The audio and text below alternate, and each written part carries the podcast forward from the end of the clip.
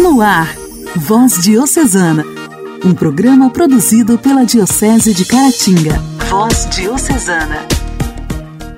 Olá, meus amigos! A paz de Cristo esteja com você! Estamos iniciando neste momento mais um programa Voz Diocesana. Hoje, quarta-feira, 13 de julho de 2022. Eu, Janaíne Castro, chegando com o nosso Voz Diocesana, que é produzido com muito carinho pela Diocese de Caratinga, para você e sua família. Ouvintes de mais de 70 cidades estão ouvindo a nossa programação neste momento através das diversas rádios que apoiam o nosso programa de evangelização. O nosso abraço carinhoso a cada um de vocês. Voz Diocesana. Voz Diocesana. Um programa produzido pela Diocese de Caratinga. Hoje, quarta-feira, 13 de julho, nós celebramos o dia de São Henrique II. Henrique era filho de Duque Baviera e nasceu em um castelo na Alemanha em 973. Pertencia a uma família santa. Seus outros irmãos também tiveram uma vida de santidade. Bruno foi o primeiro a abandonar o conforto da corte para tornar-se padre e depois bispo de Augusta das irmãs, Brígida fez-se monja e Gisela foi mulher do rei Estevão da Hungria, também um santo. Quando jovem, sonhou com seu falecido diretor espiritual, que teria escrito na parede do quarto do príncipe, entre seis. E com isso, interpretou primeiramente que teria seis dias antes de morrer, mas como não aconteceu, preparou-se em vista de seis meses. Mas, seis anos após o sonho, ele assumiu o trono da Alemanha, em 1002, quando seu pai morreu. Dois anos depois, também da Itália. Em 1014, o Papa Bento VIII consagrou Henrique imperador do Sacro Império Romano. Casou-se com a filha de um conde, Cunegundes de Luxemburgo, também santa. Junto da esposa, Henrique concedeu à população benefícios sociais e assistenciais. O casal não conseguiu ter filhos. Henrique II morreu em 13 de julho de 1024. Foi canonizado em 1152 pelo Papa Eugênio III. Com a morte do marido, Cunegundes foi morar em um mosteiro, abdicando do trono e da fortuna. Ela morreu em 3 de março de 1039 e foi sepultada ao lado do marido e canonizada em 1200 pelo Papa Inocêncio III. São Henrique II, rogai por nós. A alegria do Evangelho. O Evangelho. O Evangelho. Oração, leitura e reflexão. Alegria do Evangelho. O Evangelho desta quarta-feira será proclamado e refletido por Dom Alberto Taveira, arcebispo de Belém.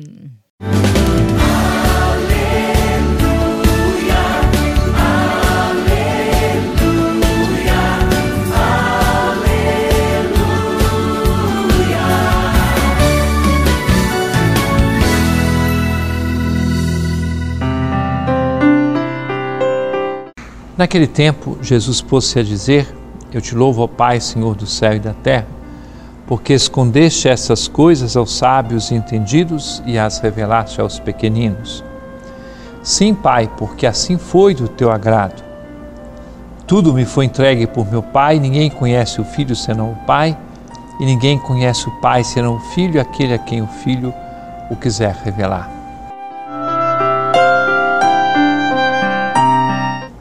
Caríssimo irmão, caríssima irmã, não é raro escutar da boca de pessoas muito simples expressões de grande sabedoria.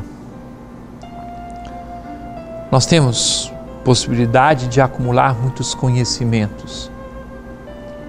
Entretanto, nós encontramos pessoas que têm muitos conhecimentos teóricos ou práticos nos campos é, que dizem respeito à sua profissão, à sua atuação na sociedade.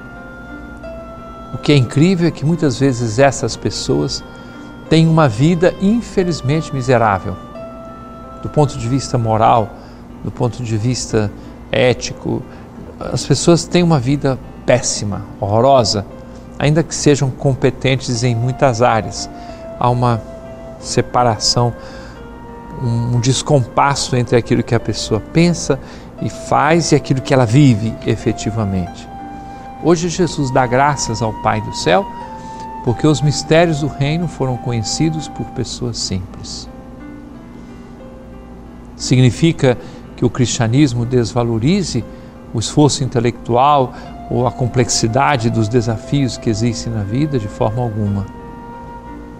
Já encontrei pessoas de altíssimo nível do ponto de vista intelectual e científico e, no entanto, pessoas das quais eu posso dizer: escondeste essas coisas aos sábios entendidos e as revelaste aos pequeninos.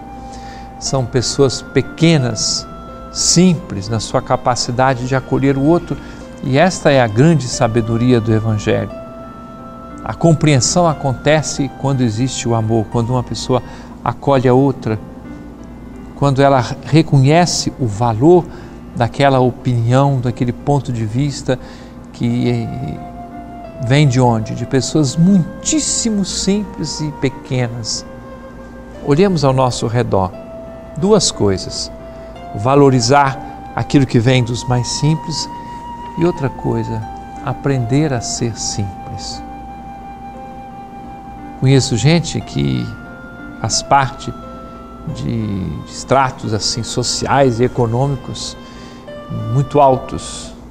No entanto, são pessoas que conseguem ter ali no recesso do próprio lar, na convivência com a família, uma espontaneidade incrível.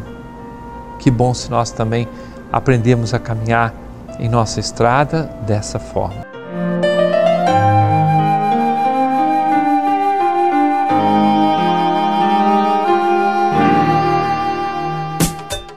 Diálogo Cristão. Temas atuais à luz da fé. Diálogo Cristão.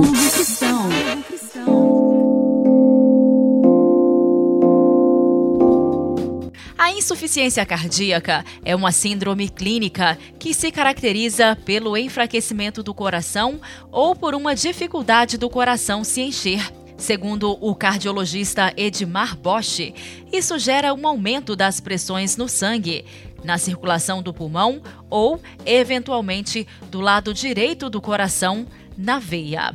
Hoje quem traz para a gente as informações aqui no quadro Diálogo Cristão é a repórter Luciana Clara. Olá, Luciana! Olá, Janaíne, olá ouvintes do programa Voz Diocesana. Médico é chefe da unidade de insuficiência cardíaca do Instituto do Coração em São Paulo, e membro da Sociedade Brasileira de Cardiologia, onde foi fundador do Departamento de Insuficiência Cardíaca. O especialista afirmou que o coração fica fraco ou se torna mais rígido, necessitando de um aumento de pressão. Nas duas circunstâncias, isso leva a uma série de sintomas, como há um aumento de pressão no pulmão, na circulação pulmonar, a pessoa tem falta de ar, cansaço e, com isso, pode levar também a pressões do lado direito do coração. O paciente pode ter inchaço nas pernas, na barriga, ficar com o organismo todo inchado. O inchaço geral é provocado por uma retenção de água e de líquidos.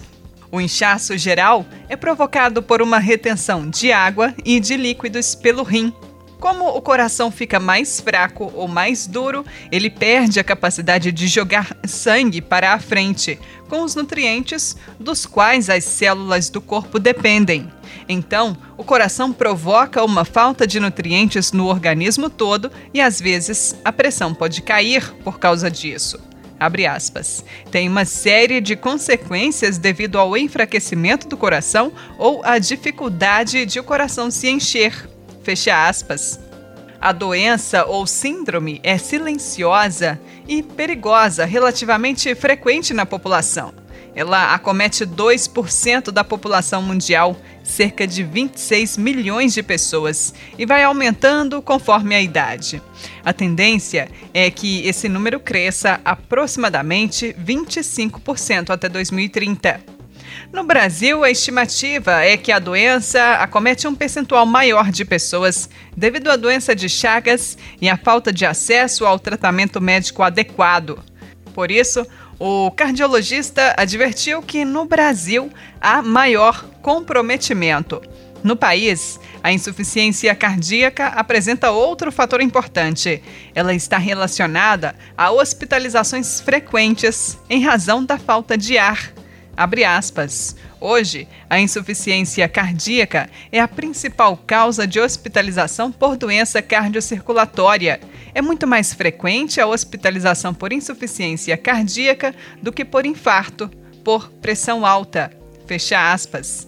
Além disso, a insuficiência cardíaca apresenta elevado risco de óbito, uma alta mortalidade Cerca de 50% dos pacientes morreram em torno de 5 anos.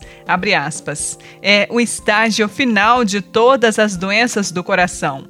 A pessoa teve um infarto, compromete o coração. O coração vai enfraquecendo progressivamente.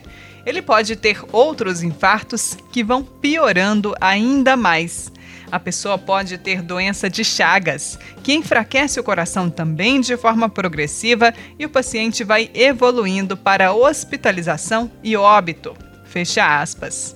O cardiologista Edmar informou também que a hipertensão, como fator de risco, pode levar a comprometimento do coração pelo próprio desenvolvimento de cardiopatia, uma sobrecarga do coração crônica e ocasionar o infarto. Destacou ainda que o diabetes é importante porque pode levar a um risco maior de infarto e, em menor incidência, a miocardiopatia.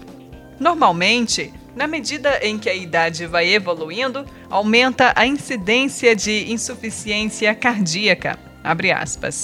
Quando mais velho, a incidência é maior Fecha aspas. Cerca de 15% dos pacientes idosos chegam a ter insuficiência cardíaca. Após os 70 ou 75 anos, a incidência é muito alta. Abre aspas. À medida que vai passando a idade, vai aumentando a incidência e a prevalência. No Brasil, como o acesso à saúde e aos cuidados médicos é mais limitado, é esperado ter insuficiência cardíaca em pacientes mais jovens, em idade mais precoce, com 55 anos. Fecha aspas. Atualmente, há inúmeras medicações para a doença. Se elas forem adotadas na fase inicial, podem retardar a sua evolução porque a insuficiência cardíaca nada mais é do que o coração perder a sua capacidade de bombear sangue. Nos casos de diagnóstico de insuficiência leve, o problema está quando a pessoa negligencia o uso dos remédios prescritos pelo especialista, justamente para que ela não evolua para uma insuficiência grave. Mesmo que não esteja sentindo nada, a pessoa não deve deixar de tomar a medicação prescrita porque os remédios são preventivos para o não agravamento da doença. Igreja, Igreja em Ação. Formação, CNBB, notícias, Vaticano, diocese, não paróquia, a minha Igreja fé. em Ação. Igreja em Ação. A Congregação para as Causas dos Santos informou que o Papa Francisco vai celebrar a beatificação de João Paulo I em 4 de setembro de 2022, na Praça São Pedro, às 10 horas 30 minutos, ou seja, às 5 horas 30 minutos no horário de Brasília. Durante a beatificação, a postulação entregará ao Papa Francisco uma relíquia do novo beato. Faltam um pouco mais de 50 dias para a beatificação de João Paulo I, marcada para domingo 4 de setembro, na Praça São Pedro, às 10h30, horário italiano, presidida pelo Papa Francisco. O escritório da postulação da causa comunica algumas informações importantes sobre os três principais compromissos agendados naqueles dias em Roma e em Canale da Gordo, terra natal de Albino Luciani. Na missa com o rito de beatificação, a petição será lida pelo bispo da Diocese de Beluno Feltre, Dom Renato Marangoni, enquanto, excepcionalmente, sede da causa de canonização do venerável Papa Albino Luciani, juntamente com o postulador da causa, cardeal Beniamino Stella e a vice-postuladora Estefânia Falasca. Durante a beatificação, a postulação doará ao pontífice um relicário com uma relíquia do novo beato. Para participar da celebração, os ingressos gratuitos devem ser solicitados à Prefeitura da Casa Pontifícia, enquanto todos os bispos e sacerdotes que desejarem concelebrar e diáconos participar devem se inscrever diretamente no site ticketliturgiepontifice.va. Já na noite anterior, sábado, 3 de setembro de 2022, às 18h30, sempre horário italiano, será realizada a vigília de oração na Basílica de São João de Latrão, presidida pelo cardeal Angelo De Donatis, vigário-geral de Sua Santidade para a Diocese de Roma. Na Basílica, que custodia a cátedra do bispo de Roma, João Paulo I tomou posse em 23 de setembro de 1978. O momento de oração será animado por cantos e leituras de trechos do Magistério de João Paulo I. Os ingressos não serão obrigatórios para a participação, sendo a entrada gratuita. A missa de ação de graças pela beatificação de João Paulo I será celebrada no domingo, 11 de setembro de 2022, na Diocese de Beluno Feltre. Será às 16 horas na Praça de Canale da Gordo, local de nascimento do novo beato, terá a participação dos bispos e comunidades das três sedes episcopais em que o novo beato exerceu seu ministério sacerdotal e episcopal. Nos dias que antecedem a beatificação, será realizada uma coletiva na sala de imprensa da Santa Sé, organizada pela postulação, que também contará com a presença da menina argentina milagrosamente curada em 2011, graças à intercessão do venerável João Paulo I, Candela Giarda, sua mãe, Roxana Souza, e o padre José Dabucci, pároco da igreja próxima ao Hospital de Buenos Aires, onde Candela estava sendo tratada e que sugeriu invocar João Paulo I. A causa de canonização de João Paulo I foi aberta em 2003, 25 anos após sua morte, sua diocese natal de Beluno Feltre foi concluída em 9 de outubro de 2017 com decreto sobre as virtudes sancionado pelo Papa Francisco.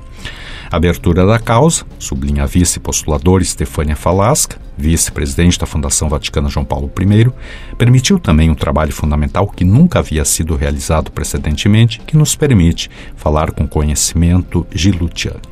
Aquisição das fontes.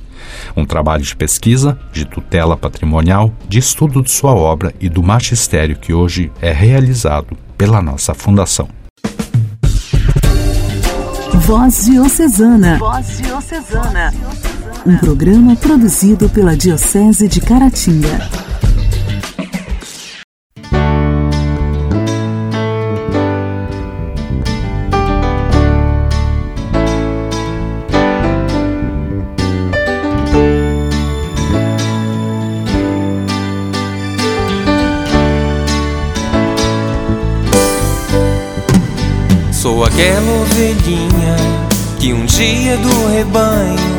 Se dispersou.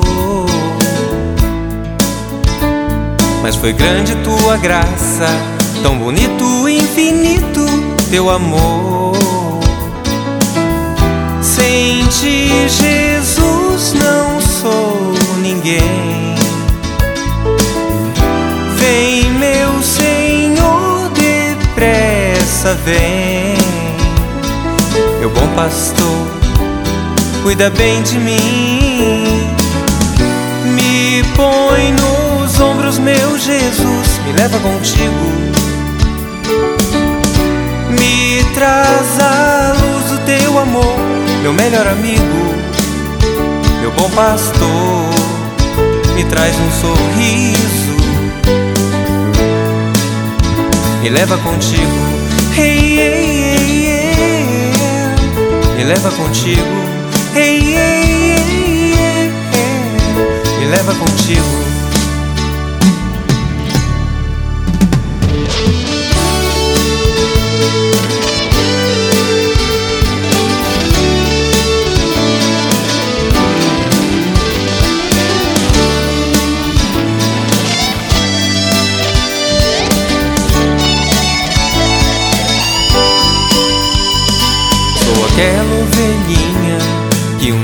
Do rebanho se dispersou.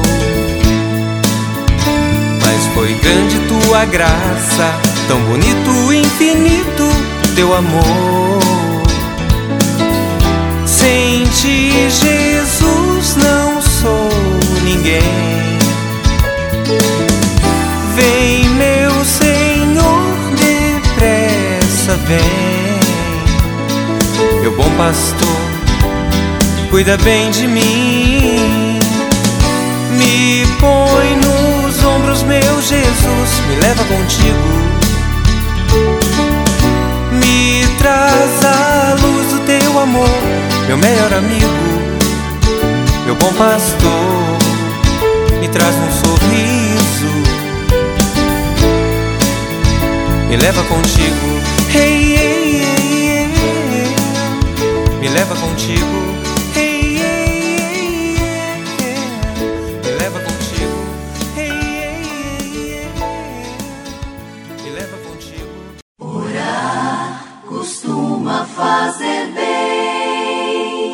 Intimidade com Deus. Esse é o segredo. Intimidade com Deus.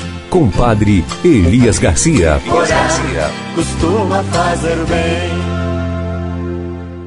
Olá, meus irmãos e minhas irmãs, continuemos a meditar sobre nossa vida espiritual. A oração pessoal é o único caminho genuíno para a verdadeira intimidade com Deus. Na oração pessoal, permitimos que Deus os conheça e começamos a conhecer a Deus de maneira diferente daquela que jamais nos permitirão a distância, a pompa ou os rituais públicos. A oração pública coloca-nos sempre a tentação de fazer do lugar das pessoas com quem oramos o nosso Deus. Com toda a sua grandiosidade e justificação, pode seduzir-nos para que acreditemos que, como aqui há oração, este lugar, essas pessoas só pode ser bom. Esse tipo de oração pode fazer da própria religião um ídolo, cegos pelo compromisso para com o grupo, para com o esplendor do local, ou devido à segurança moral que vem de sermos obedientes a um sistema, achamos que os cultos e as guerras santas são fantásticos e gloriosos.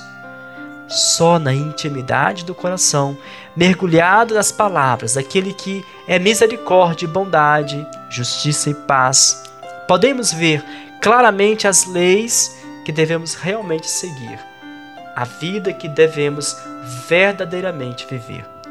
Então, finalmente, compreendemos que todos viemos a este mundo sozinhos e que o deixaremos do mesmo modo. Não há grupo, por muito forte que seja a obediência que lhe devemos, que no fim esteja conosco diante do tribunal da consciência. E a oração pessoal deve ser mesmo uma questão de consciência e não apenas de estruturas. Rezemos neste dia.